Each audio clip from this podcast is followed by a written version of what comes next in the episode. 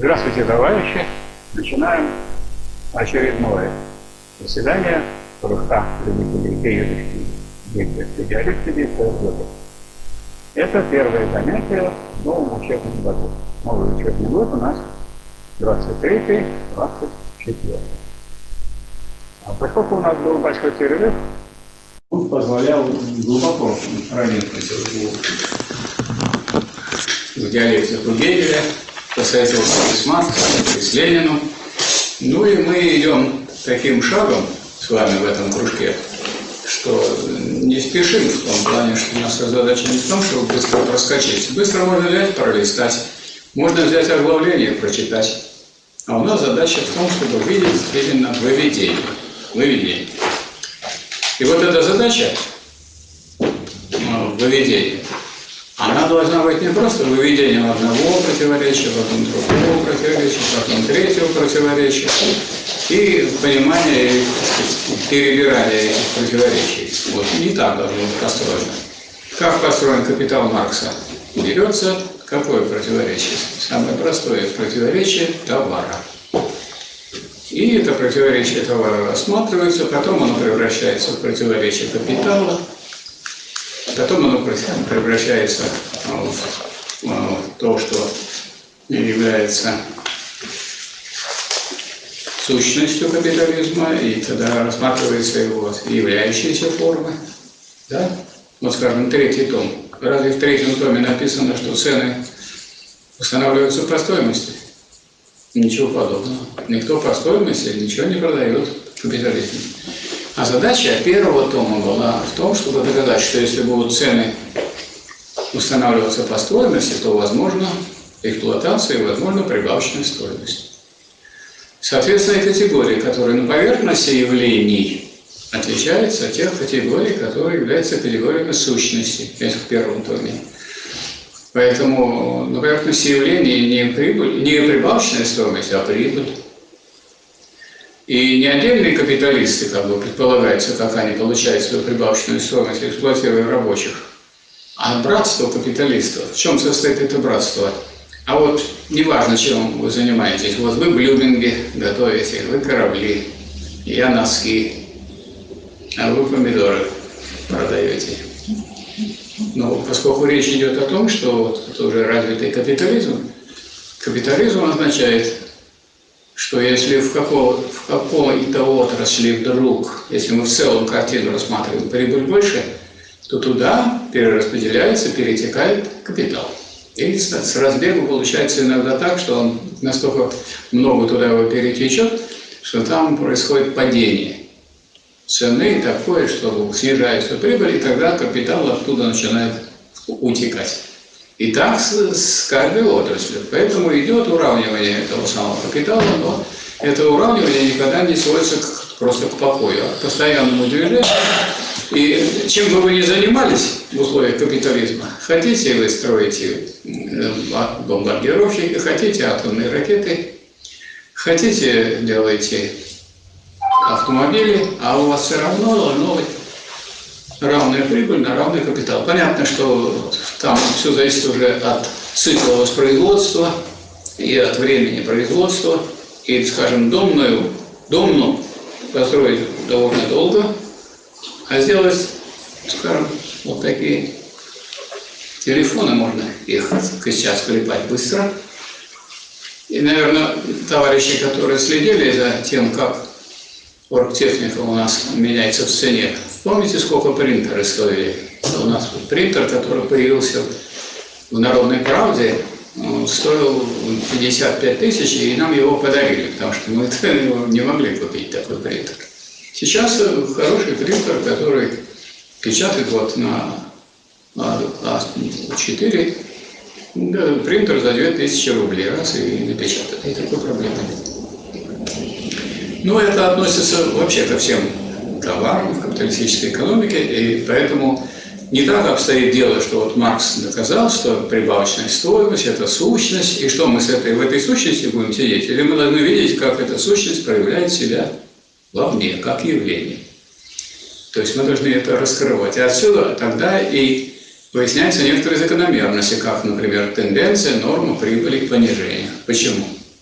Почему такая? Откуда такая тенденция? Ну, потому что накапливается постепенно капитал. Основной капитал накапливается, который основной это тот, который тратится только за один цикл. А тот это станки, машины, оборудование, производственные здания и так далее.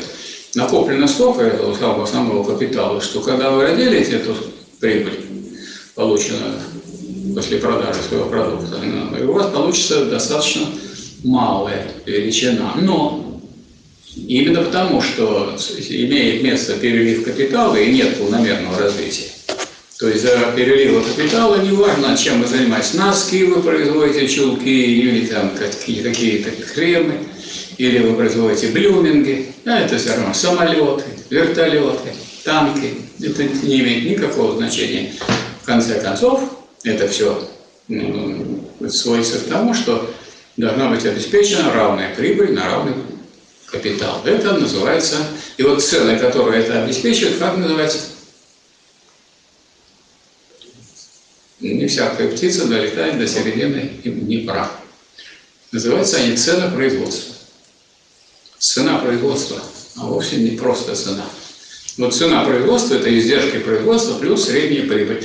И что собой представляет цена производства? Это не ту цену, она представляет цену, по которой продают и покупают, а ту цену, вокруг которой колеблются уже вот эти реальные цены, которые так сказать, совершают постоянные колебательные движения, то вниз, то вверх и так далее, в зависимости от обстановки. Поэтому, когда кто-то думает, что по стоимости продается в современном капитализме, ну, он, так сказать, совсем уже отстает. Есть И не понимает разницы между сущностью капитализма и являющимися так, формами. А являющаяся форма такая, что вот братство капиталистов.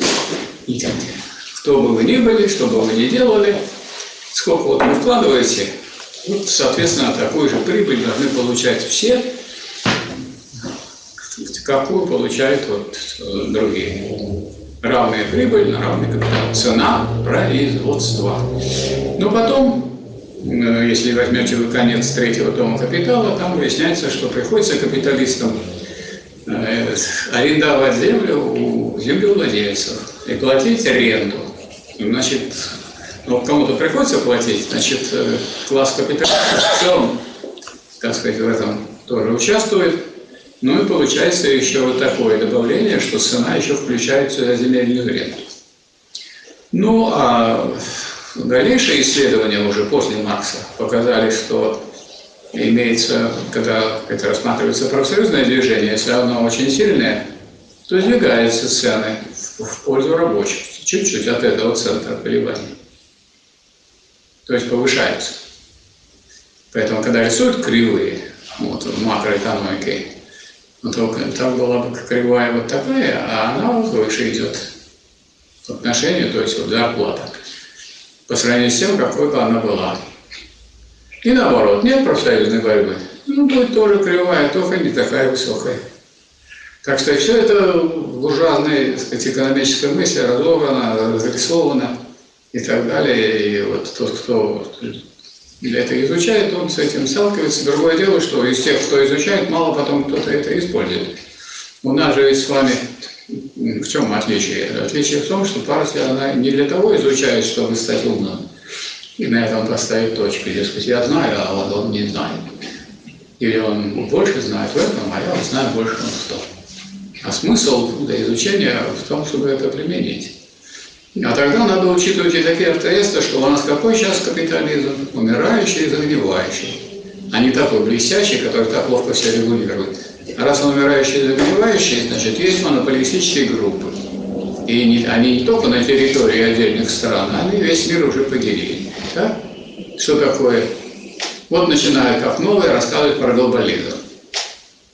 Ну, хорошо, не вам не нравится империализм, а вам не нравится шар земной, ну, можете сказать, не, не, не шар, а глобус. Но вообще это не глобус. Шар-то он действительно вот такая форма у Земли. А вообще это не глобус. Глобус он картонный, а у нас не картонная Земля. У нас Земля имеет и другое значение. Это вот тот грунт, на котором стоят все эти капиталистические предприятия, по которым ходят железные дороги, над которыми летают самолеты. Поэтому, хотя вот пытаются, так сказать, иностранные, так сказать, буржуазные экономическая мысль выдать за что-то новое, глобализм. Ну, ну а как э, понимать тот э, сформулированный Лениным момент, что вся уже делена, земля поделена, идет борьба за ее передел. Какой он еще глобализм? Уже он давно был при Ленине в этом смысле глобализм, что глобус, то есть земля, вся разделена перед между капиталистическими монополиями. Поэтому где бы, вот, скажем, сейчас какой-то не вспыхнул конфликт, сразу, сразу выясняется, что его регулирует как-то и влияет на него Соединенные Штаты Америки. Обязательно. Ну и в это вступают и другие, те, которые имеют на что-то монополию, которые могут, например, не давать нефть. Но иногда получается так, они не дают нефть по данной цене, тогда прилетают самолеты из э, известной страны и уничтожают это государство, как было э, с с Ливией. Ну и Судан, и с Ливией тоже, и с Ираком и с Ираком. То есть там беда этих вот стран и народов в том, что они, у них там в земле много всяких богатств, а они нужны серьезным людям. А кто серьезные люди в условиях империализма? Империалисты. А все остальные не серьезные. У серьезного человека что должно быть? Армия. И военный союз. И в военном союзе должен быть начальник. Кто начальник сейчас в НАТО?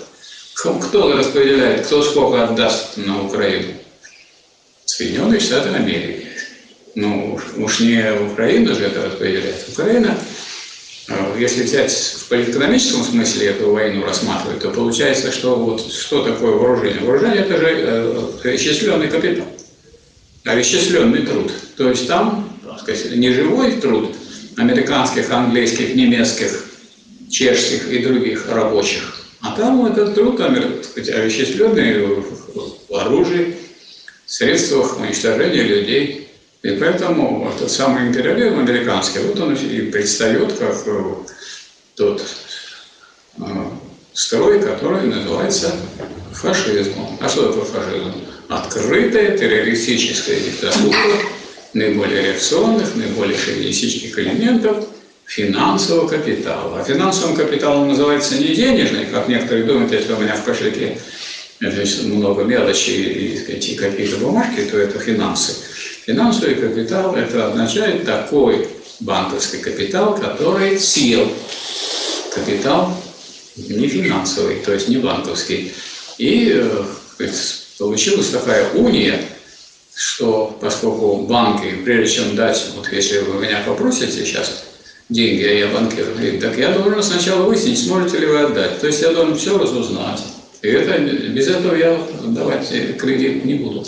Но когда все выясню, я и выясню, как, что надо сделать, чтобы у вас это купить. И что это была последняя у вас операция. Вот сначала вы получили от нас кредит, но потом вы стали, так сказать, э, той организации, которую мы же и купили. Вам же и выгодно.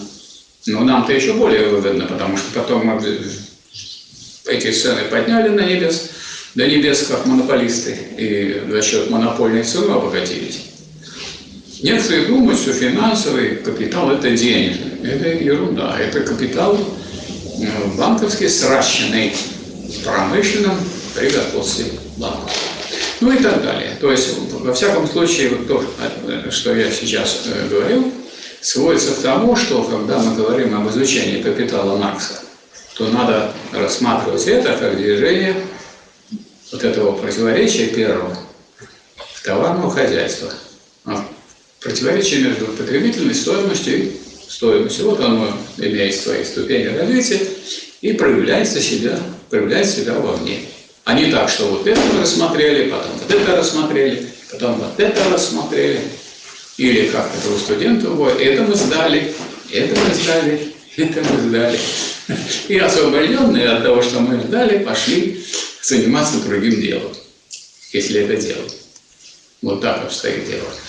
Ну, я хочу сказать, что, вот, скажем, кружок у нас озабочен, и в этом его миссия, можно сказать, тем, чтобы у нас не рассматривали эту диалектику так, что вот вы изучали и гордимся этим, а чтобы мы получили диалектический взгляд на те проблемы, который есть. А в чем э, особенность вот, диалектического подхода? А в том, что он сводится не к тому, чтобы мы все распилили на кусочки, и к каждому кусочку, кусочку применили диалектику. Не, не в этом. Вообще, если каждому вашему кусочку применить диалектику, это значит взять вас целиком.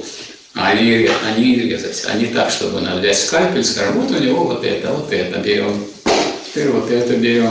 Ну а косточки, они тоже нужны для науки, как вы понимаете.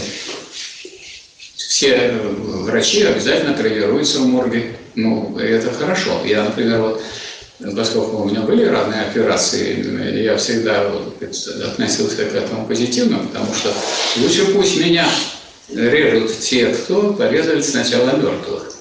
Они с меня начинают, с живого. Потом скажут, о, это, ой, извини, не туда отрезали, не туда переместили и так далее.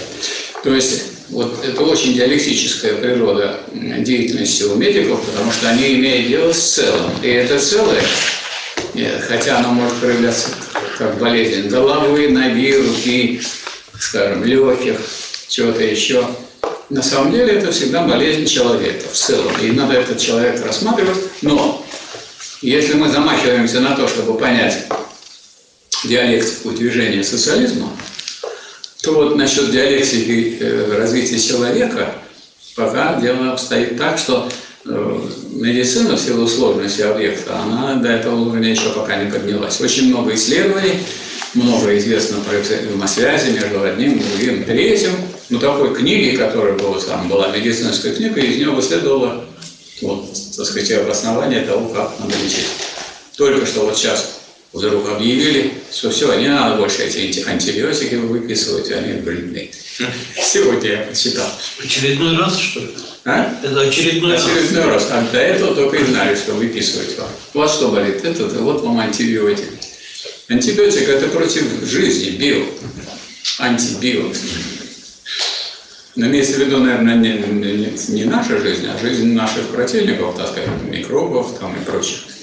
Но заодно и наша попадает, по нашей, так сказать, живности попадает по человеку. Ну вот, э, мы, поскольку взялись, и у нас тема кружка уже в прошлом году была такая, материалистическое истолкование диалектики, поэтому мы берем сейчас к рассмотрению такие предметы, которые являются материальными, и хотим эту диалектику на этом примере понять. Отсюда следует, что нельзя и так рассматривать диалектику нового общественного строя. Ну вот диалектика капитала есть? Есть. Тут что надо делать? Изучать.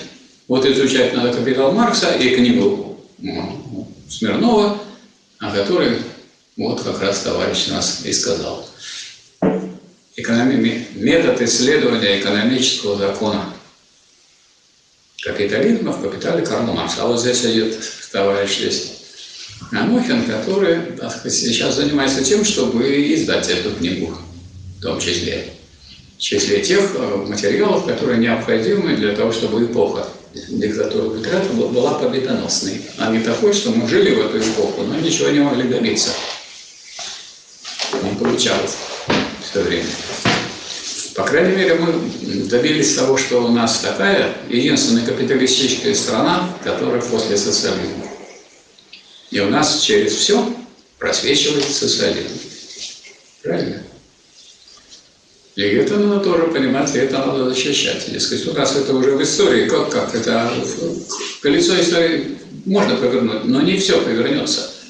Многое, особенно в головах-то, не повернется. Как куда вы денете голову, никуда вы не денете. Если материальные условия можно изменить, и с ними ты плохо, вот если уже страна ядерная, как Россия, ну как она не приватизировать ядерное производство и производство ракет? Да никак. Поэтому у нас в России 70% государственный сектор. Он совсем не похож на капиталистические страны другие.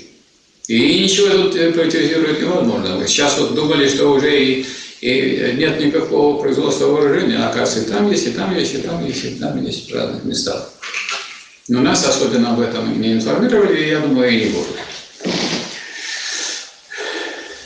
Вот э, в этом плане даже такой взгляд, э, можно сказать, со стороны, ну, то, как у нас наши товарищи изучают э, диалектику социализма. Ну вот, они усвоили, что есть отдельные некоторые противоречия. А эти отдельные противоречия или надо систему противоречий взять?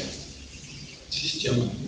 Систему. А что значит система? А система, значит, из одного противоречия выводится другое, из другого третье, из третьего четвертое. Вот недавно товарищи москвичи доклады они сделали, семинар такой провели. И у них вместо пяти противоречий социализма оказалось всего четыре. Потому что первое противоречие между коммунистической природой социализма и э, наличием родимых пятен капитализма, печатов капитализма во всех отношениях, ну, не взято было. Раз не взято, значит, остальные четыре не выведены из этого основного. А они просто взяты. Сколько они поверили, кому поверили. Ну вот мне в том числе поверили. Ну и это я не хотел бы, чтобы вот так воспринималось то, о чем мы тут говорим. А я думаю, что мы говорим не для того, чтобы кто-то запомнил, что сказал другой. И не в этом стоит задача, а чтобы можно было вывести из чего, из простого сложного. А вывод состоит не просто в том, что называется это одно противоречие, второе, третье. Так разве в капитале? Нет, надо, чтобы э, рассматривалось противоречие одно, самое простое или самое общее. Затем это противоречие должно рассматриваться, как оно разрешается. Из разрешения противоречия следует другое противоречие, второе. Второе противоречие тоже как-то разрешается из этого разрешения. И надо, вот и никто не пишет из тех, кто ссылался на вот эту систему противоречий социализма, как разрешаются эти противоречия, никто не пишет. Как будто бы не борьба противоположностей должна быть, а просто вот есть эти, вот есть эти и вот эти, и они мирно живут. Во-первых, стороны, одна сторона с другой мирно живет. И эти противоречия, они сами по себе присутствуют как несколько наличных бытия. А это не так. Поэтому вот я хотел бы, имея в виду, что у нас как раз задача материалистического истолкования диалектика Гегеля, мы здесь не первый с вами, а первый Карл Маркс. Поскольку Маркс это уже сделал, поэтому по его примеру нужно точно так же представить движение того общества, которое мы исследуем, мы исследуем это общество, которое потеряно. Поэтому в известном смысле нам легко его исследовать, потому что мы увидели, что нужно для его строительства, для его становления и развития, потому что, скажем, переходный период это было становление социализма, после переходного периода было что? Развитие социализма. Пока было развитие социализма, он не был развитой. Когда его стали называть развитым, развитие социализма закончилось, и началось его разложение. И опять мы попали в становление, но это, в этом становлении уже было не становление более передовой формации, а наоборот, движение вспять, становление капитализма из социализма. И это для кого-то, вот, кто изучал становление удивительно, там же есть сторона бытия и сторона ничто. И какие есть два движения противоположных? Переход бытия в ничто – это что? Прихождение. Прихождение, а переход в ничто в бытие? Возникновение. Ну так нигде не написано, что есть только вот возникновение и нет прихождения. Поэтому если мы забываем или не, не предпринимаем мер, чтобы это прихождение не происходило, то оно будет происходить. Не спрашивая никаких постановлений съездов, рекомендаций, решений, борьбы, заявлений, книжек, которые вы, вы об этом не написали. То есть это в объективной жизни вы получаете обратный ход событий, то есть контрреволюцию. Когда контрреволюция у нас началась? Когда у нас ну, в партийных документах вместо лозунгов борьбы и задач борьбы появилась... В 61 году. В 61 То когда программу приняли. В программе это уже все. Не нужна диктатура пролетариата. А диктатура пролетариата нужна для того, чтобы продвигаться в полном коммунизме или не нужна? Нужна. А что, вы против решения Сета выступаете? А он не член партии, Имею ну, право. не член КПСС. Как бы может... Ну, а спросить-то могу все равно. Я против. Ну, Вот видите, то есть что получилось? То есть решение партии, в партии в 60, м, поскольку я вот выпускал книжку свою В 86 году к этому времени в партии было 18,6 миллиона человек. И бурно набирали еще кого? Ну, да, я бы сказал, кого попало. Потому что ну, для того, чтобы, так сказать, было красиво, если набирает там большое количество интеллигентов, то это только что было еще м, какое-то количество рабочих, которые далеко не передовые уже, чтобы получилось 59% рабочих в составе принимаемых. Это вот, если кто читал Сталина помнит, э, что предлагал Зиновьев, Зиновьев тоже предлагал начать еще принимать в партию рабочих. И он Сталин объяснял, что мы всех передовых рабочих со стажем и с опытом, именно с э, теми экономическими интересами, которые у них есть, и с пониманием этого, мы уже партию приняли. А сейчас вы будете принимать рабочих, которые вчера были мелкими буржуа. И партия ваша станет мелкобуржуазной. Мало того, и в это же, в это же время Зиновьев выступал за диктатуру партии. Дескать, вот давайте честно скажем, раз партия все решает, все определяет, она всякое государственное решение сначала проводится как партийное, да, давайте за диктатуру партии. В этом смысле это вот интересно читать э, Сталина с той точки зрения, ну как и Ленина подряд, и Сталина, тогда только можно видеть, какая шла борьба. Если читать отдельные книги, это вот невозможно отловить. Я, например, поскольку понял, что надо читать подряд, я вот все стенограммы съездов, какие были, тоже прочитал. Но как раз когда первый большой разговор пошел о демократии после 19-го съезда, вот стенограммы 19-го съезда нету до сих пор, нету. А всех остальных съездов есть, которые при буржуазном строе были, и первый, и второй, и третий съезд, и четвертый, и так далее. Нету только 19-го. А еще у нас демократия развернулась на 20-м съезде. Стенограмма 20-го съезда есть, но без доклада Хрущева, что какую-то личность. И только вот этот доклад появился в таком издании, которое было «Известие ЦК КПСС при Горбачеве». И, дескать, уже дело прошлое, вот вам, пожалуйста, доклад.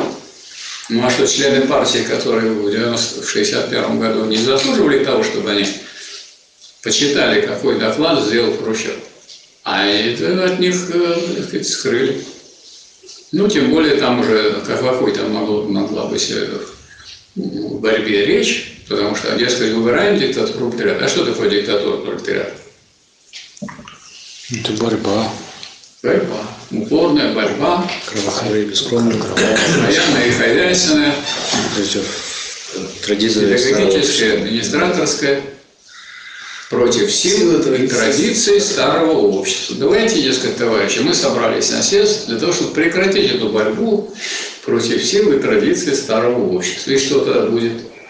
Старое общество. Ну что, они все поднимутся, и все перевернется. Что произошло на 20-м съезде? Некоторые товарищи, которые бывшие члены партии, наши тоже, которые сейчас уже не члены партии, этого не поняли, поэтому, сказать, вот они оказались не потому, что они вообще какие-то плохие люди, нормальные люди, ничего особого плохого нет, но они этого не поняли. А раз не поняли, значит, они не годятся для того, чтобы быть членами рабочей партии России. Потому что рабочая партия России – это партия диктатуры, пролетариата. Можно так сказать? Постановление. Почему это становление? Как еще раз? Партия диктатуры пролетариата. Да. То есть для диктатура пролетариата для нее и цель, цель и средства, которые она должна использовать для того, чтобы и установить диктатуру, и довести эту диктатуру до чего? До полного До полного коммунизма, а не до коммунизма. До коммунизма уже доходили. Уже было это, уже ходили. И вот уже в середине 30-х годов уже был коммунизм установлен. Вот вы-то не жили при коммунизме, я-то жил. Тут? Вот, вот Владимир Александрович, вы сколько прожили при коммунизме? 22 года. Сколько? 22 года. Ну, так вы много прожили при коммунизме. Да. Ну, видите как? А вы вот не успели. Не успел. Опоздали. Родителей все равно нельзя видеть, они тоже не виноваты. Как 20? Ну, что-то вы много насчитали. Да. Почему? С 69 по 91 сколько? Почему это по 91 Это был 61 не хотите? Это уже был переходный период. А, Да, ну, приписка. все, я тогда уже не жил вообще. Не, Я имел в виду, Вот я 45-го года, значит, 15 лет, о, 5 лет до 50-х годов. И еще вот эти самые 50-е годы. Это 56-й? 56-й это... Нет, это 61-й. Это, значит, 11 лет от 50 до 55, 11, 5, 16 лет я прожил при, при коммунизме. А вы сколько а прожили? я и не жил. Вот, вот это Настя, здрасте. Нет, ну если так считать, до 61 Хотели то я и не успел. Переписать. А я думал, до, до 91 тогда 22. А вот э, некоторые удивляются, говорят, а почему вы так вот э, твердо стоите на таких позициях? Так я при коммунизме жил и всем желаю. Я хорошо помню, взял три копейки, поехал на трамвай в Дом пионеров, записался в какой хочешь кружок. Я сразу в художественное слово записал. Может, мне это сейчас и помогло, потому что потом мне сколько лекций пришлось читать. Там учили, ставили, были молитвы, мы воду слили, сшит колпак, да не по-колпаковски никак его переколпаковать, не перевыколпаковать и так далее. Это всякие тренировки были. И потом я решил еще и кружок выпиливания. У меня дома есть шкатулка, и узорная, вся выпилена моими руками. Так что это функция рабочего. Хотя рабочим я был только в школе два дня в неделю, в неделю в течение трех лет. Так, ну вот, значит, задача, которая перед нами стоит, не в том, чтобы видеть отдельные противоречия и рассуждать о противоречиях. Это мы уже с вами делали, проходили. Но вот мы знаем из науки логики, что эти все противоречия, вот, они переходят, да, одно в другое и так далее. И вот э, наука логики – это цельные издания, цельные. В нем каждая следующая категория включает в себя все предыдущие категории. Правильно? Наличное бытие включает в себя становление. Становление включает в себя и бытие, и ничто.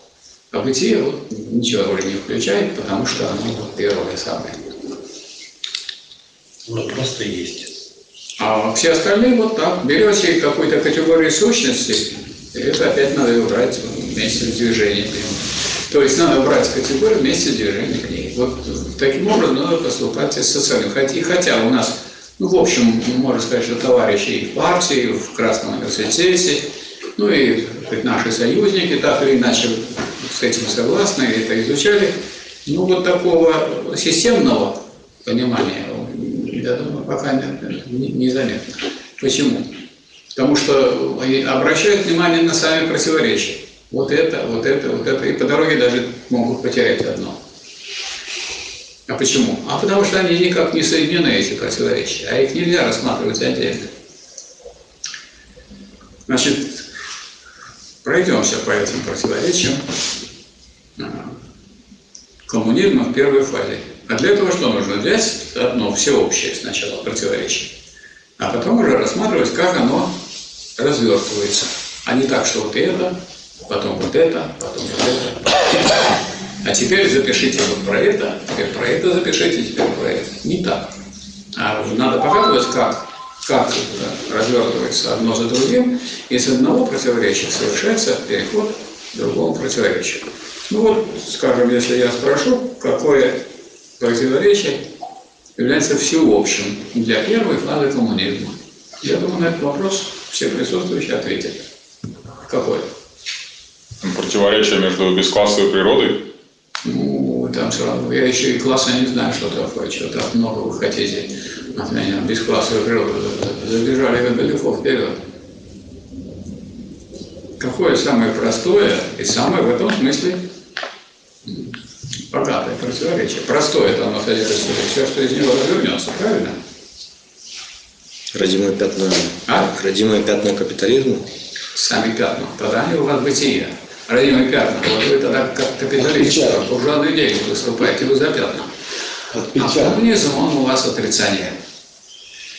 Так получается?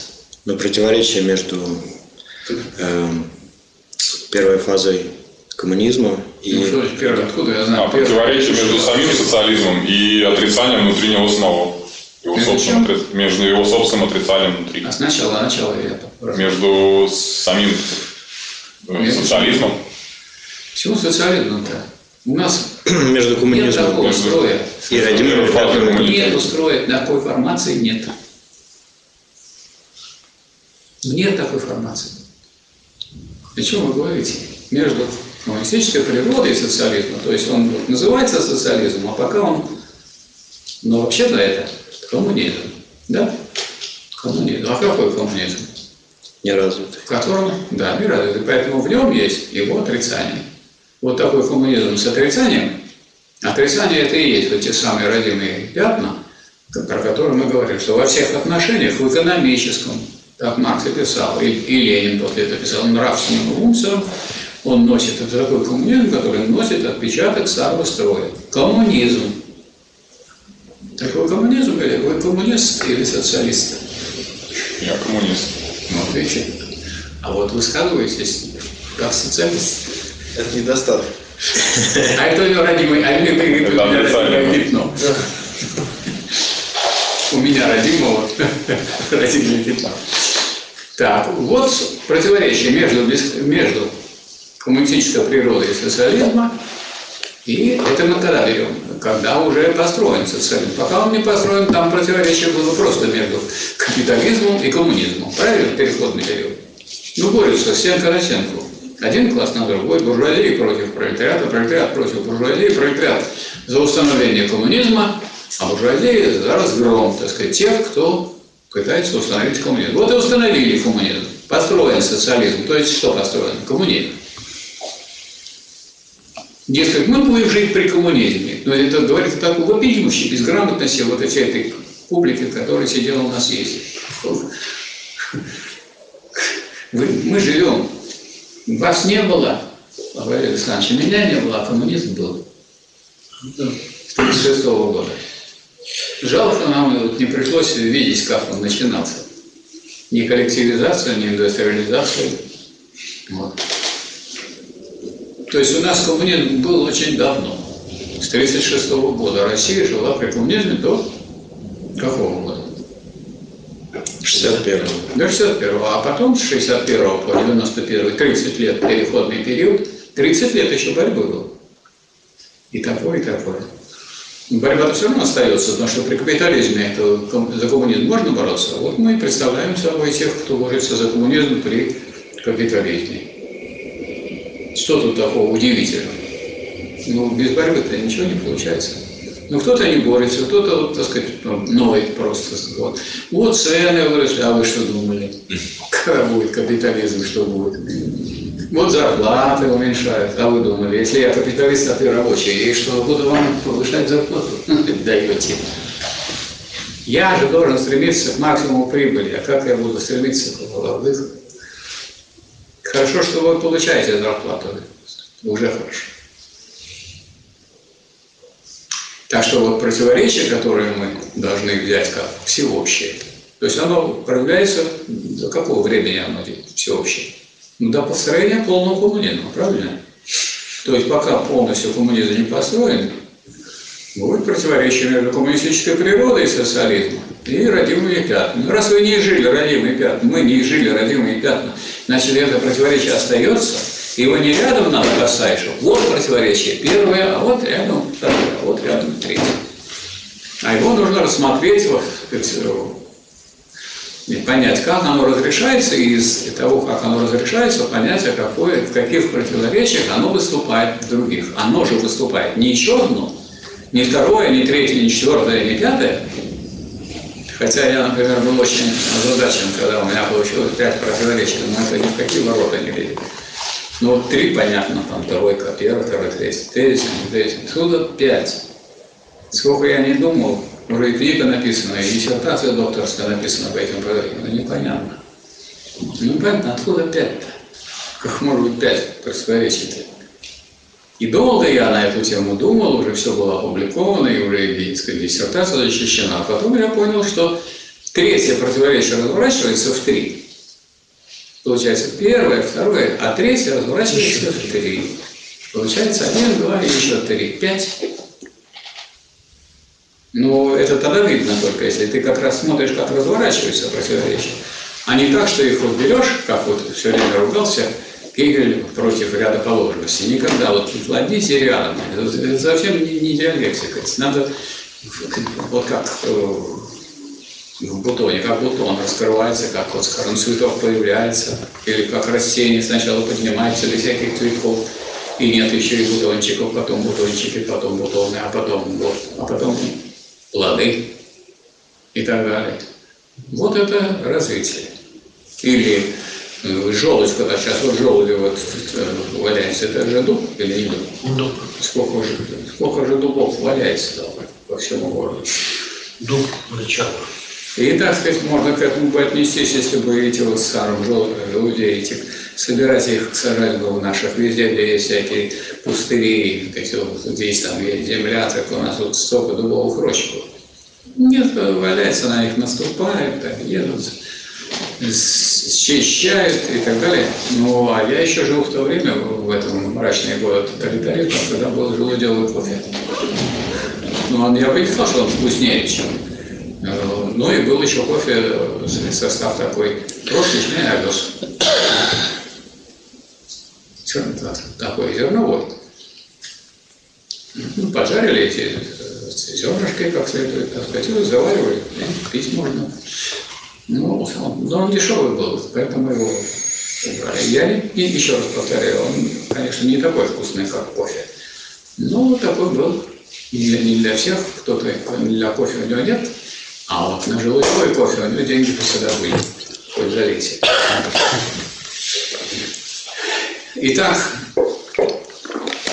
противоречие между коммунистической природой социализма и его отрицанием связано с выхождением из капитализма. Вы должны какой следующий шаг сделать? Как оно разрешается? Поскольку это, так сказать, не то, что вот абсолютно новое, то, что я говорю, поэтому я и вопрос могу задать. Вот как разрешается это противоречие? Планомерно. Это вы рассказываете уже его форму. А суть-то разрешения? Ну, в борьбе за установление спасибо. полного полностью. Спасибо, товарищи. Один человек вспомнил о борьбе противоположностей. Это говорит о мощи кружка нашего. Борьба противоположностей. Какая две противоположности какие тут есть? Коммунизм и родимые пятна. Значит, это вот противоречие. И, значит, а раз есть противоречие, то идет борьба противоположностей. В каком направлении? И в том и в другом идет. То есть родимые пятна, они наступают, а коммунистическая природа стоит, тем более наступает. Ну а кто в итоге? Вот если идет превалирование вот этого, так сказать, движения к развитию коммунистических начал, коммунистической природы, сущности социализма, оно побеждает, тогда идет движение к коммунизму. А когда побеждает вот это вот стремление другое дать, скажем, обществу поменьше и похуже, взять от него побольше и получше, то это будет движение назад. Ну и вот в этой борьбе происходит движение вперед. То есть противоречие, если кратко говорить, разрешается борьбой. Чего? Противоположностей. Каких? Ну, таких, из которых состоит противоречие. Ничего тут придумывать не надо, ничего запоминать даже не надо.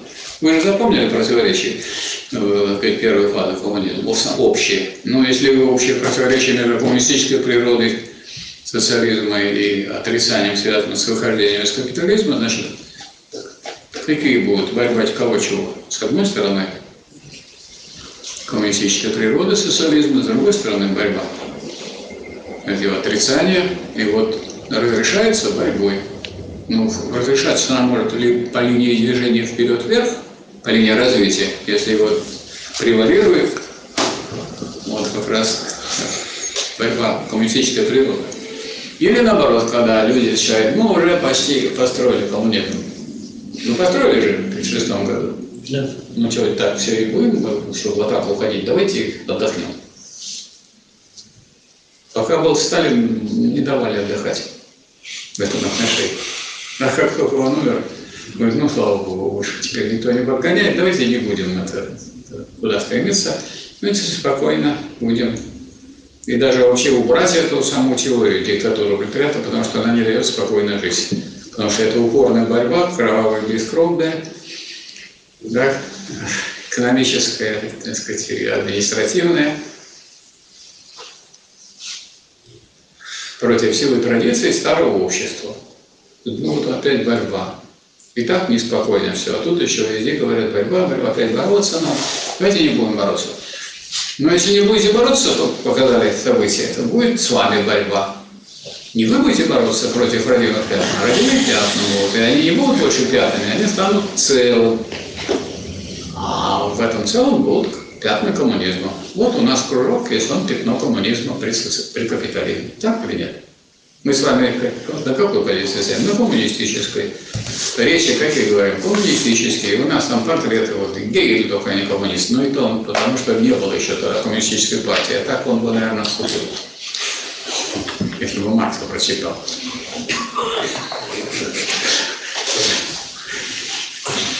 Значит, борьбой. Вот я сколько не смотрел, как вот товарищи вот, э, к этим противоречиям относятся, они вот этот пункт борьбу как-то его не рассматривают. Вот Решается борьбой. Борьбой не вообще, а борьбой за коммунистическую природу социализма против родимых пятен капитализма. Вот если в целом, вот только закончить с первой, с первым противоречием, оно заканчивается так, что с переходом к другому. Потому что раз вы, если вы боретесь за коммунистическую природу социализма, то вам надо это рассмотреть конкретнее. Правильно? А что значит рассмотреть конкретнее? С чего надо начать рассматривать борьбу? Борьбу надо в какой сфере сначала рассматривать? Ну, Идейную, политическую или экономическую? Экономическую. А в экономике какая борьба идет? Экономика какая, когда уже э, построен социализм? Эк- Экономика, в которой производство подчиняется общественным интересам. Как называется экономика, которая подчиняется общественным интересам? Это непосредственно общественное производство. Товарное или не товар? Не товарное. А? Не товарно. Не товар. То есть вопрос об этом закрыт был в переходный период. Но в каком смысле закрыт? В том смысле, что это уже не, не главное, не основное. А отрицание, что является отрицанием, вот это вот поменьше дать обществу, побольше от него взять то, что характерно для товарного производства. Товарное производство есть? Все, вы киваете. Нету. При социализме нет товарного производства. Оно в переходный период есть. А товарность есть как момент. Вот вы же не злодей, не злодей, а у вас недостатки есть, но про вас не буду, у вас нет, у меня есть тогда. У меня есть. У вас есть. Ну вот видите, хоть мы хоть с вами, так сказать, нам не жалко. Режьте нас, бейте. У нас есть недостатки. Но будете бить, мы вам напомним, что у вас тоже есть. Идеально. То есть разрешение этого противоречия, противоречие, все противоречия разрешаются борьбой. Ничего чего тут особенно придумывать не надо. И если мы изучали диалектику, то борьбу противоположностей не надо забыть. Не надо ее забывать, значит, борьбой противоположностей. Вот эта борьба противоположностей экономической природы социализма борется, ну, она в виде тех людей, которые за это выступают, правильно? И тех действий, которые, ну, враждебно противоположны. Как говорил Ленин, сколько у нас таких рабочих, которые стараются дать обществу поменьше и похуже, а взять от него денег побольше и получше. Да? И сколько мы пригвоздили к позорному столбу. Тогда пригво- пригвоздили, а, а потом при Хрущеве было наоборот. Бери завода каждый гость. Есть хозяин. Хозяин, а не гость. Да? Да. Тот гвоздь, которым пригвоздить надо было их. Ну, не было уже, их все разобрали просто. Вот их все их растащили, и потом пригвоздить уже нечем было тех, кто это делал. Хозяин. Шел, все забрал. А еще, если вы помните, а может быть не помните, но слышали, э, вывели мелкий, закон о мелких хищениях. Если вы до 100 рублей утащили, нет ни преследования никакого. То есть сегодня 99 рублей на 99 утащили, на завтра утащили. Но если вы сегодня 101 рубль вы несете, ну, все, меч, голова ваша Товарищи меч. меч, То есть правосудие. будут вас судить и накажут. А как накажут? Какой-то штраф наложат и так далее. Все, что свыше 100 рублей оплатить. Да-да-да, заставят платить больше 100 рублей. А до этого какое было наказание? А? Какое было наказание до этой А, рекламы. ну, никакого особенного и не было. Ну, какой-то штраф. По-разному. Да и вообще, э, это не преследовалось на самом, это такое законе было. Но его же еще надо применять. Ну, кто же будет его применять, если люди такой закон ввели? Это те люди, которые не собираются его применять. Его его же ввели не для того, чтобы преследовать тех, кто растаскивает общественное добро. Его ввели для того, чтобы не преследовать тех. Да. А когда не было еще этого закона, когда нельзя было ничего выносить, какое наказание было? А? Какое было наказание, когда ничего нельзя было выносить? Так и потом нельзя было ничего. Какое угодно. Посадят и все, и будете сидеть. Надо смотреть уголовный У кодекс. меня д- двоюродный брат Я просто интересно. в колхозе работал. Сколько жестко. Утащил два мешка зерна. Шесть лет просидел. За нами сказали. А у моей жены... Но я не слышал, чтобы он негативно высказался против колхозов, потому что он, в общем-то, как-то понимал, что это вообще-то не сильно хорошо. Она украла меньше, такие дали 25% от годовых трудодней, она должна была отдать в колхоз. Все. Вот такое тоже. Ну, это в зависимости от того, сколько и где и как, при каких обстоятельствах. Короче говоря, и партия, и профсоюзы, и все общественные организации, и комсомол, там все должны были, и пионерская организация должны были заботиться о том, чтобы все действовали в интересах общественных. Правильно? Ну вот такой вывод. Это значит, будет, тогда будет разрешаться это противоречие по линии движения не полного коммунизма в полный. Это, ясное дело, быстро не дойдешь до полного коммунизма, но движение будет. А если будет наоборот, если это будет, так сказать, если будет побеждать, побеждать будут родимые пятна, ну, значит, э, углубляться будут эти родимые пятна, отпечатки капитализма, пока не сожрут, так сказать, и не закроют то самое коммунистическое начало, которое было основополагающим и главным. То есть я подчеркиваю, что мы не просто говорим о противоречии, а его разрешении. Вот оно разрешается вот так. Поэтому вот и тогда это решение этого противоречия, такое, при котором оно разрешается борьбой за полный коммунизм, победоносный. Вот. Для этого есть все условия. То есть после разгрома капиталистического класса есть все условия для того, чтобы можно было разрешать его. Это только не нужно хотеть, или нужно не хотеть организовывать, или нужно не хотеть вообще это делать, или самим нужно существовать для того, чтобы полезть на какой-то высокий пост и получить больше денег. Это есть противостояние? Есть, конечно. Короче говоря, вот э, это противоречие между ну, коммунистической природой социализма и отрицанием разрешается борьбой за коммунизм. То есть борьбой за обще... осуществление общественных интересов. Теперь встает вопрос, а что такое общественный интерес? Тут надо сказать, что тоже, вот эти вот, э, когда мы с профессором Моисеенко этот вопрос решали, мы обнаружили, что форм- формулировок того, что такое экономические интересы, нет в научной экономической литературе. А есть э, высказывания Гегеля, что интересы двигают жизнью народа. Что надо ощущать интересы страны, ощущать интересы. А что такое интерес? И мы э, написали такое сначала статью про экономические интересы при социализме, а потом написали, потом в книге, которая у нас была «Теория воспроизводства и управления социалистической экономикой», это в Москве издано в издательстве «Мысль», и в книге «Демократический централизм. Основной принцип управления социалистической экономикой» мы эту теорию интересов использовали и говорили, что интересы – это такая характеристика положения людей в системе производственных отношений, которая показывает, что им выгодно. То есть, если я хочу узнать ваши интересы, я должен с вами разговаривать или узнать ваше положение. Разговаривать мне с вами как-то на эту тему и не нужно.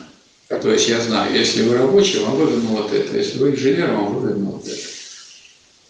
Если вы в каких-то условиях тяжелых, значит, вам выгодно их эти тяжелые условия облегчить. Если у вас загазованность, наверное, вам выгодно, чтобы там было больше кислорода и меньше этих самых ядовитых и так далее. Если у вас тяжелый труд, значит, надо его облегчить. То есть это такая характеристика положения людей в системе производственных отношений. Не то, что у них в голове, то, что в голове называется интерес к. Вот вы проявили интерес к диалектике. Это экономический интерес? Нет, это психологический интерес. И вот был такой ревизионист Ирина Игат, чехословацкий член ЦК КПЧ, который издал книгу на русском языке. Она везде распространялась в Советском Союзе. Вот ошибка, член ЦК КПЧ. Экономика, интересы, политика. Интересы к. У вас есть интерес к классовой борьбе? Это интерес к классовой борьбе, это интерес, который удовлетворяется книжки надо. Читайте книжки о классовой борьбе. Вот и все. А, а вы заинтересованы вести эту классовую борьбу, это другой интерес. Это интерес экономический, то есть не надо путать. И даже в языке интерес в или интерес к. Мы о чем будем говорить? О психологических интересах или об экономических интересах. Тут надо сказать, что это засорена была так сказать, мысль обществоведов над этой книжкой, которую широко распространяли. И поэтому вот он был надбито была прежде всего и, и вот с этим. То есть экономические интересы – такая характеристика положения людей, которая показывает, что объективно выгодно и в какой мере. Вот и понятно, что выгодно капиталистам. Прибыль получать, что выгодно рабочему. Рабочим выгодно иметь большую зарплату и лучшие условия труда. Правильно? И сокращение рабочего дня ему выгодно.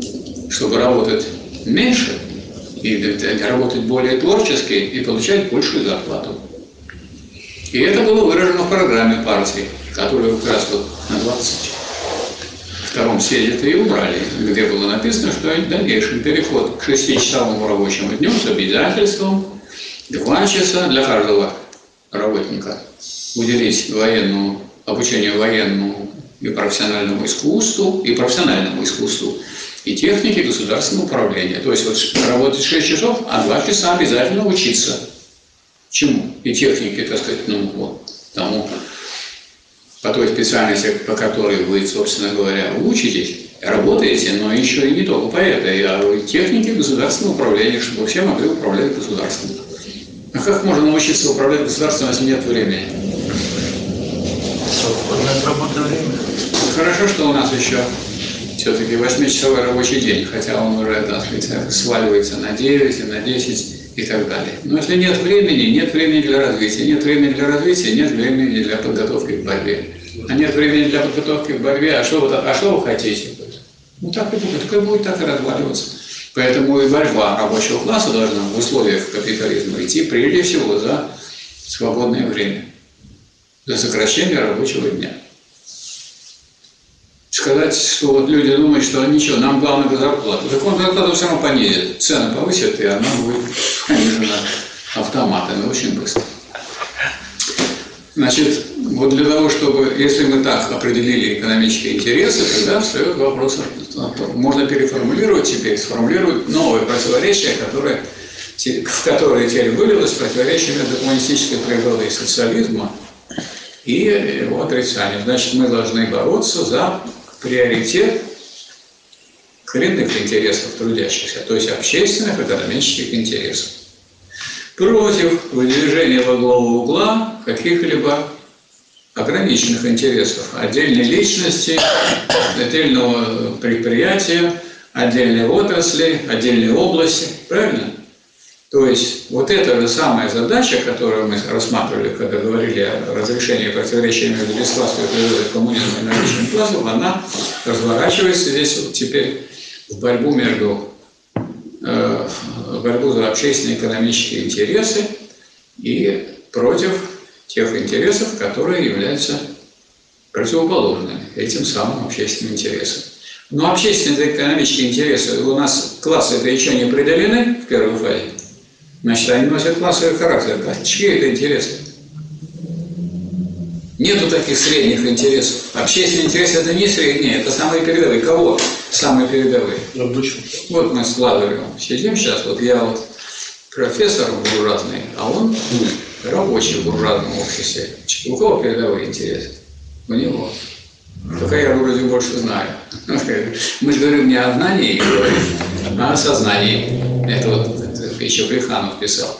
А по сознанию, а положение рабочего, его сознание определяется с гораздо большей определенностью, чем положение интеллигента. Вот, поэтому вот если мы тут э, берем вопрос, значит, и не вообще мы надо рассуждать про, эко- про всеобщие интересы, интересы общества, общественные, то есть интересы рабочего класса. Вот борьба должна быть за интересы рабочего класса, и все должны за это бороться, в том числе и нерабочие.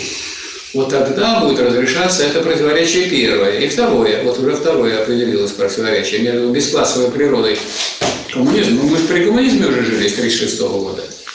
Кто жил? Я не жил с 36-го, я с 45-го. Между коммунистической природой, бесклассовой природой социализма и, и вот у меня написано неправильно было в той книге, которую я издал, и, так сказать, и в докторской неправильно было написано, и наличием классов в первой фазе. У меня получилось два позитива. Это бесклассовая природа и наличие, а наличное – это позитив. И вот благодаря вот, вот присутствующему здесь вот редактору мы исправили его. Здесь уже написано правильно. И еще непреодоленным делением общества на классы. Тогда это отрицание, а не утверждение. А если наличие, то есть это вот не, не так просто от- отловить. Это я вот сейчас могу говорить так свободно, да я уже так и книги отстаивал, и в докторской диссертации, и два раза, так сказать, и в, в университете, и в институте философии, и так все время все это сходило. Сходить-то сходило, но я, надо быть бдительным. Да. А в чем принципиальная разница вот между формулировками? Потому что одно позитивное – наличие. Наличие – это наличное бытие. Противоречия между бытием и бытием таких нет. Нет противоречий. да. Безграмотная формулировка. Кто это придумал такое? Вот это придумал. А вот не заметил. То есть переход вот на диалектический язык и точно, точные формулировки не сразу приходят.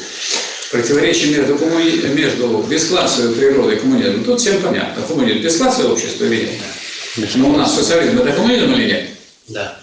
Все согласны, что это коммунизм? Все, никто не спорит. А противоположное бесклассовое общество какого общества? Классовое. Значит, ну классов, у нас уже классов нет, а есть только отпечаток классовости. Значит, надо это сформулировать так. И еще не преодоленным, не полностью преодоленным делением общества на классы. Вот тогда все получается хорошо. То есть противоречие между бесклассовой природой коммунизма и еще не полностью преодоленным делением общества на классы. А из полного коммунизма откат? соци- Возможен ли откат, откат из полного коммунизма в социализм? Почему обратно? А почему нет? А как это? А машина, как есть такая машина, которая не имеет заднего хода? Машина есть такая хоть одна? Рабовладение же было в 19 веке еще. А вот скажите, а вы не запомнили, как было рабовладение в Америке, когда передовая страна капитализма, Англия, значит, отвозила всякие безделушки, которые за копейки, там, за свои британские единицы денежные, э, закупала э, и э, покупала рабов у, пле- у вождей племен, Да. перевозила через Атлантический океан и продавала американцам. Тоже передовая капитализм. рабовладельцев. А борьба с, э, рабовладельцев с демократами, то есть с республиканцами, э, демократическая партия была партия рабовладельцев. Но у меня тогда вопрос, а а что такое полное преодоление классовых противоречий? Полное преодоление классов это означает, когда нет различия по положению в производстве.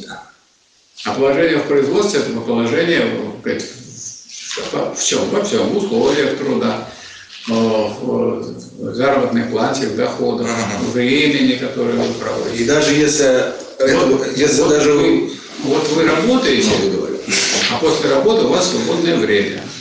А я, как вот, так сказать, работал и в советское время, такая у меня была э, функция, как, ну, когда я стал профессором. И такая же функция у меня и вы в это же время. Я вообще-то сижу дома, а когда надо пойти на лекцию, я сяду на трамвайчик и приеду. Свободно в трамвайчике и приеду. Или пешком дойду за... Я вот ходил пешком два с половиной часа, я на Васильевском. Есть Лекцию читал полтора часа, пошел домой. Два с половиной ненормированное часа я развлечение. Там.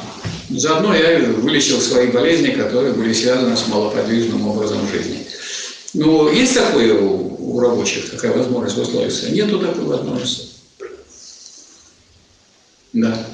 Так, а, ну вот в примере с рабовладением и Америкой, там же получается капиталистическое общество и рабовладельческое, они оба все равно классовые общества. Поэтому, мне кажется, вот переход между разными фазами классового общества, Почему этот пример у вас взят? У нас не классовое общество, мы же говорим о бесклассовом обществе. Чего? Нет, там просто в пример приводят Америку с рабовладением. Кто? Ну вот вы сейчас Вот говорите. это, это пример Отката. Да, отката. Да, так мы-то А говорим мы про коммунизм. разбираем, какое общество. Вот. Нет, Мы-то какое? разбираем коммунистическое, Нет, бесклассовое. не бесклассовое или классовое? Ну, Бесклассовое. раз бесклассовое, разбирайте бесклассовое общество. Примеры классового общества не годятся. Вот, я об этом хотел сказать. А что? Просто вопрос был про возможно ли откат из А почему бесклассового. вы не говорите то, что хотели, а говорите то, что не хотели? Вопрос был про откат из бесклассового общества в классовое, а Не привели как возможность, привели пример отката классового в классовое, но просто более низкого. Если мы низкой о дальнейшем откате, потому что там, так сказать, есть же, может быть, откат и дальше. Вот разве, разве нет такого? Разве, вот, скажем, э, колониализм не состоял в том, что буржуазные страны э, пользовались трудом э, работников, рабочих в колониях, как рабским по существу. Ну вот, дорогая сказать, Англия имела такую большую колонию, как Индия. Ну как там пожили эти самые индийцы? Не случайно теперь президента самой южной части вот, Индии зовут Сталин. Это мне рассказал, у нас сейчас находится здесь э, член э, Коммунистической партии Соединенных Штатов Америки. Она выступала и на РНРУ, и в других местах. Вот рассказывала. Значит, еще раз, что получилось? Противоречие между бесклассовой природой коммунизма и еще не полностью преодоленным делением общества на классы. Преодоленное, она преодоленная, но не полностью, с отрицанием. Еще не полностью преодоленным делением общества на классы. Как это противоречие разрешается? Скажите, пожалуйста. Борьбой. Борьбой. Это вот люди, которые слушают. они знают, что вообще все противоречия разрешаются борьбой, поэтому сразу раз и все. А какой борьбой? Участие всех в материальном производстве. А? Все должны участвовать в материальном производстве. Нет, какой, Борьбой. какой борьбой? Уже сказано, что борьбой. И остается эту борьбу только определить. Какой борьбой? А, Это очень легко на самом деле. Борьбой за бесклассовую природу коммунизма против отпечатка классовости. За интересы рабочего класса. За интересы рабочего класса. Вот обеспечивать надо приоритет интересов рабочего класса, потому что интересы рабочего класса именно в этом-то и состоят. Поэтому не просто повторяем, а мы их наполняем. Есть носители этих интересов. Они просто, так сказать, есть задача какая-то, которая спущена сверху или из, из каких-то рассуждений про противоречия. И носителем коммунизма кто является? Какой класс? рабочий. Ну так а в чем проблема? Поэтому нужна диктатура пролетариата. Вот поэтому, поэтому между, значит, это противоречие между, второе противоречие между бесклассовой природой коммунизма и наличием классов в его первой фазе разрешается борьбой за приоритеты интересов рабочего класса. Вот, скажем, рабочая партия России все время только тем и занимается, чтобы обеспечить приоритет интересов рабочего класса хотя бы в партии для начала, а потом и в обществе. Потому что если она в партии не сможет обеспечить приоритет интересов рабочего класса, а ее заговорят, так сказать, ну, товарищи интеллигенты, или такие рабочие, которые прикидываются, что они рабочие, а на самом деле погрязли, так сказать, какой-нибудь буржуазной идеологии. Они программисты. Что, получается, интеллигенты знают, интеллигенты лучше знают, что нужно рабочим, да? Нет, она лучше может заговорить о рабочих. Они, они, они вот чувствуют, что не то. А высказать не могут. А то, что это не так просто высказать, вы уже убедились сегодня. Так вот, так вот я же спрашиваю, и ответ сразу не приходит. Так, значит, уже второе противоречие у нас. Первое было между коммунистической природой социализма и его отрицанием, связанным с ухождением с капитализма, а теперь между бесклассовой природой коммунизма и наличием классов, ой, простите, и еще не преодоленным, еще не полностью преодоленным делением общества на классы. И вот это вот противоречие разрешается борьбой рабочего класса и обеспечением его руководящей роли в обществе. Правильно? Что вот субъектом появился субъект этой борьбы за коммунизм. И вообще коммунизм за светлое будущее всего человечества. А появился тот класс, материальная сила, которая к этому ведет. А если у вас этой материальной силы идет, это получается пустые разговоры про коммунизм. Коммунизм это, так сказать, это э, непосредственная цель рабочего класса, вытекающая из его интересов. И это цель, которая присоединяется союзники рабочего класса. Та интеллигенция, которая присоединяется к этой цели, это, это называется социалистическая интеллигенция. А та интеллигенция, которая тоже при социализме живет, но не присоединяется к этому, она является буржуазной интеллигенцией, поскольку она является отпечатком старого строя в этом смысле. При этом это не значит, что они не могут, скажем, человек может в идеологии сказать, одну, одну задачу решать, а в технике другую. Поэтому, скажем, технические специалисты, как известно, и буржуазные специалисты привлекались к работе по строительству социализма, то есть коммунизма. Можно привлекать буржуазных специалистов к работе по строительству коммунизма? Можно. А кто будет привлекать? У кого власть, власть у кого должна быть? Если есть власть рабочего класса, диктатура пролетариата, то он будет привлекать. А если он не будет привлекать, то его будет привлекать та сказать, интеллигенция, которая превратится в капиталистов и будет сказать, сидеть на шее рабочего класса. Что у нас и произошло. Ну вот э, у меня вопрос. Значит, час полдевятого. У нас прошло полтора часа. Мы можем дальше двигаться или можем на следующий раз продолжить? До сегодня достаточно? А? Давайте в следующий раз. Что-что? Давайте в следующий раз. Давайте А в то товарищ следующий с раз. работы.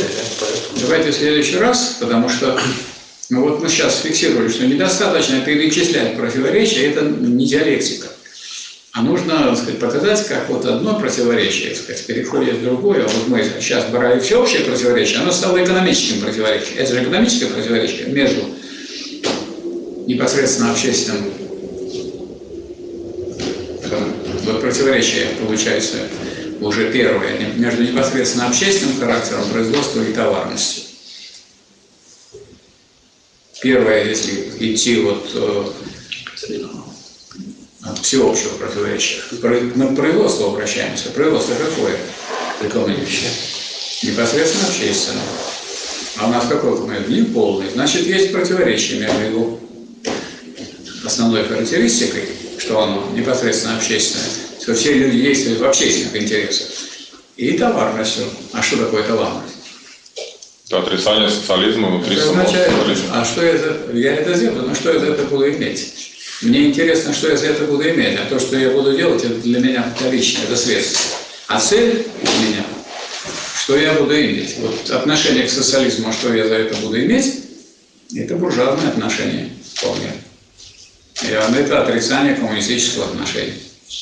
Это вот второе противоречие, противоречие в экономике. То есть как вот это противоречие между бесклассовой природой коммунизма и наличием классов его первых, и еще не преодоленным явлением общественного класса, как оно проявляется в, а, у нас в экономике.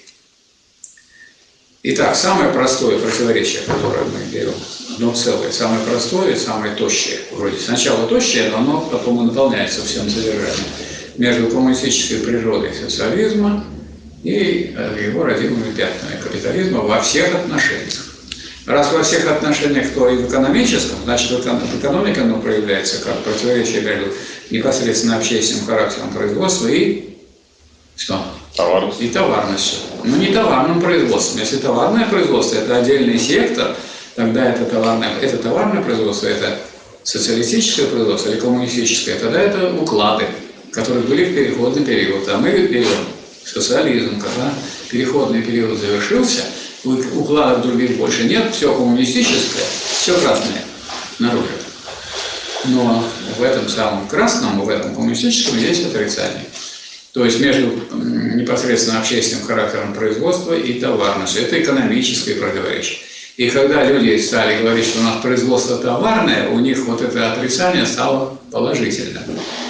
А Когда коммунистическая природа, непосредственно общественный характер пропал. И получилось товарное хозяйство. А товарное хозяйство в своем развитии дает что? Капитализм. Вот тогда ничего удивительного нет. В этом смысл реформы 1965 года. Все как раз э, ориентиры, которые были нацелены на удовлетворение общественных интересов, убраны, сняты, а у нас была производительность труда, номенклатура и снижение себестоимости. Вот три показателя. И все они направлены на, ну, так сказать, на, на строительство коммунизма полного. Потому что без производительности труда, как Ленин говорил, не получишь коммунизм. Это самое важное, самое главное, это победа нового страны. А если производительность труда, так себестоимость должна падать. Если себестоимость будет падать, и к ней накинете стандартную сказать, такую величину, вы получите цену снижающуюся, а не повышающуюся. Правильно? Поэтому цены снижались не из-за доброты товарища Сталина, а по сути дела. Вот. И третье, и, и производительность труда, номенклатура и снижение себестоимости. И тогда и цены снижаются, и сказать, зарплата растет, и все сказать, повышается, улучшается и так далее.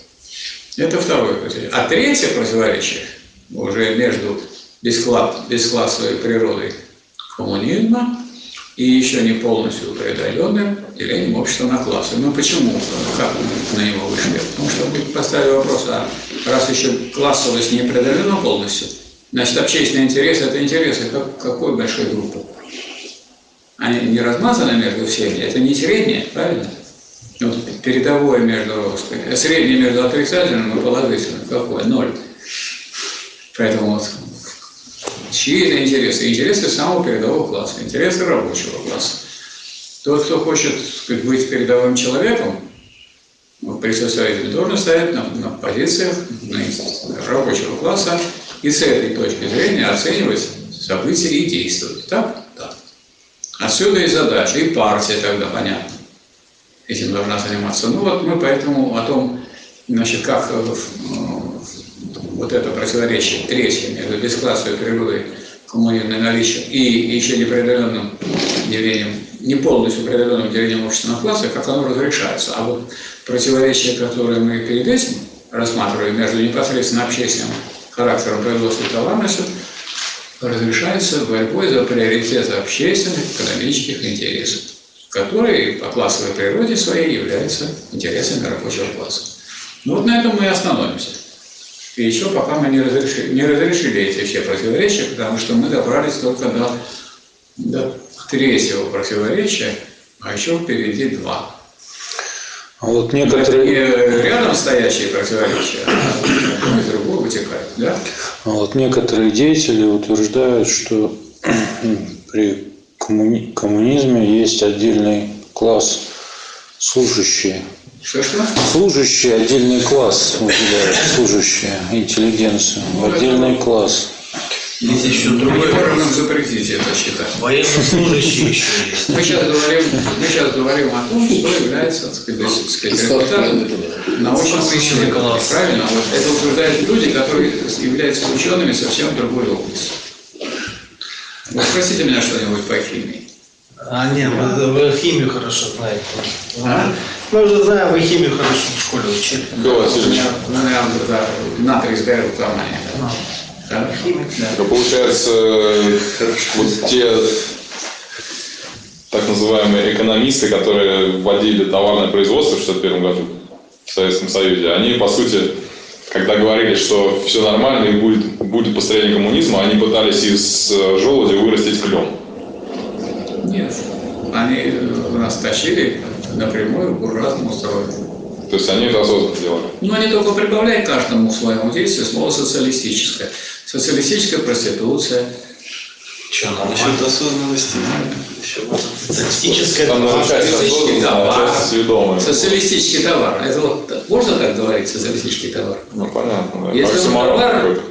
То смысл его в том, чтобы не для общества, а для того, для обмена. Мне не то важно, что я делаю, а то, что я продаю, а то важно, что за это буду иметь. Поэтому социалистическим не может быть товар.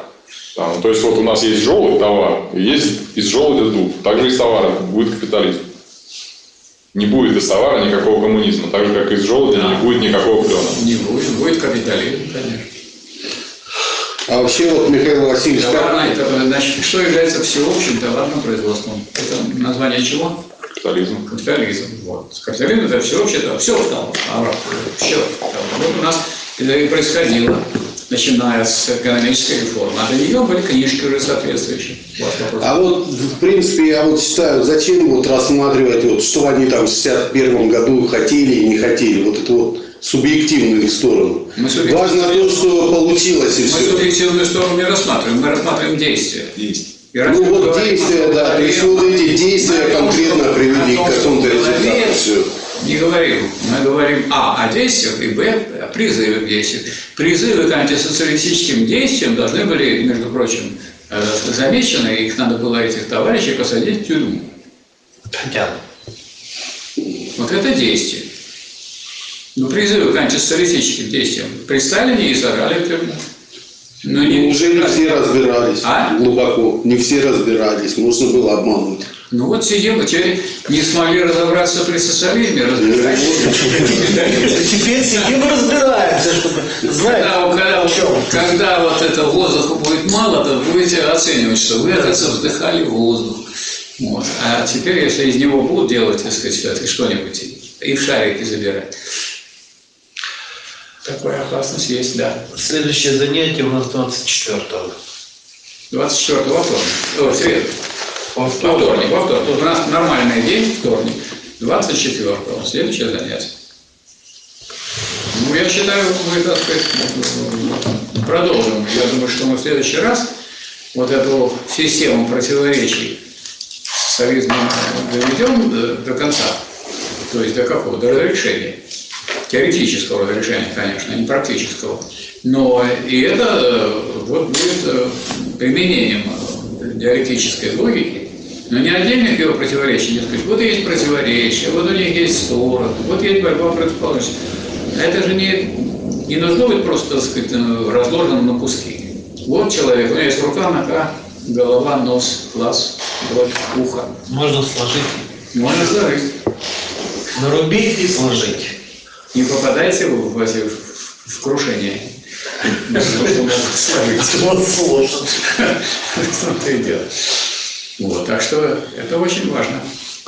И надо сказать, что мы вот это не проделывали так совместно на кружке, но вот уже мы столько занимаемся, и уже сказать, да, у нас есть некоторое общее понимание того, как надо изучать э, противоречия, изучать надо движение в целом, а не брать отдельные выхватывать стороны там, отрицательные, положительные просто борьбу и так далее. Борьба тоже конкретной является.